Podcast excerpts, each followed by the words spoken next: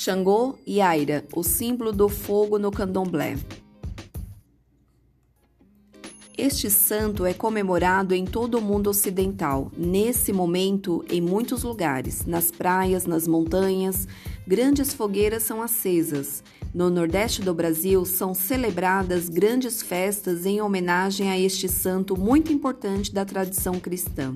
É uma noite muito esperada e celebrada, mesmo em muitos terreiros de candomblé. Hoje é o dia de celebração em que Xangô e Aira são homenageados.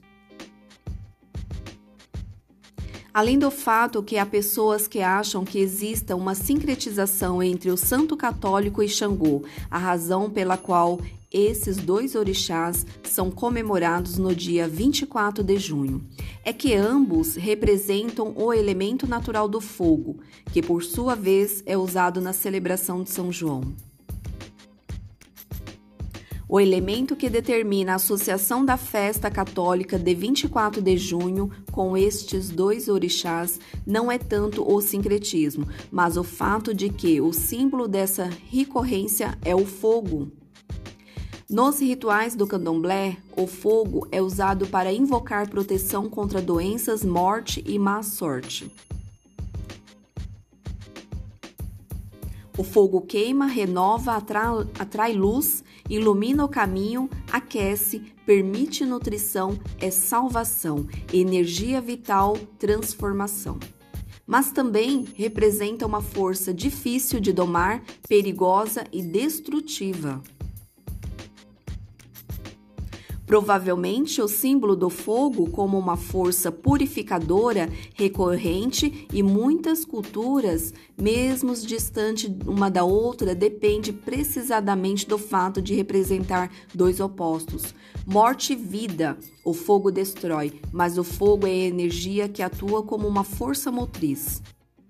Simbolicamente, o fogo purifica. Um belo mito Yorubá, colecionado por R. Prandi, associa Xangô às características do fogo perigoso, o pai que queria matá-lo. Mas muito importante e, portanto, guardado, mimado por quem o criou. Rebelde e resoluto, sempre vitorioso, acostumado a fazer o que quer. Com o fogo pode-se brincar, mas cuidado. Aqui está o mito. Xangô cai no chão e brinca com as brasas. Dadá, quem criou Xangô. Dadá ficou com pena de Xangô porque seu pai, o Batalá, ordenou que ele fosse morto. Dadá fez tudo o que Xangô queira. Ela cuidou de Xangô o dia todo, prestou toda a atenção nele e o advertiu para não brincar com fogo, não lutar com os outros, não andar de cavalo e porque queria ter se machucado.